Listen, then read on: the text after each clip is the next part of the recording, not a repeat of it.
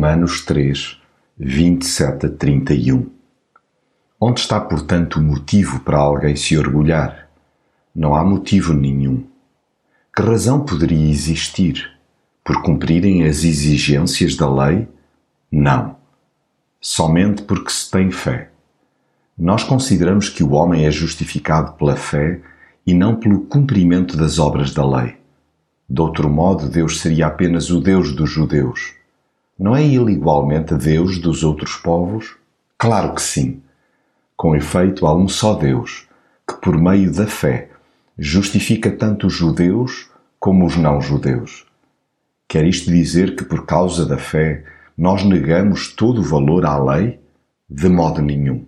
Pelo contrário, reconhecemos à lei o seu verdadeiro valor. Não há motivo para nos orgulharmos do nosso percurso espiritual. Alardear probidade pessoal para ser declarado apto por Deus não passa de um disparate pegado, pura vanglória. É uma armadilha fatal julgar que se vive a intimidade com Deus por meio do cumprimento escrupuloso de regras. Por muito cioso que se seja, fica-se sempre aquém. Nenhuma realização humana, mesmo que inteiramente séria, pode restabelecer o que o pecado rompeu.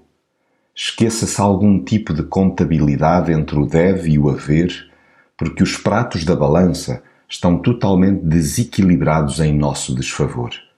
Qualquer um de nós está em dívida para com Deus, não havendo, portanto, razão para nenhuma espécie de jactância, muito menos de crédito. O caminho até Deus passa somente por colocar a fé em Jesus. Nada mais, nada menos que isso. O mérito não nos pertence, pelo que devemos canalizar todo o destaque para Deus, que providenciou em Jesus a nossa escapatória.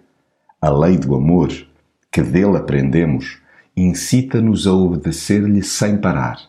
Deve ser essa a nossa alegria e a nossa bandeira.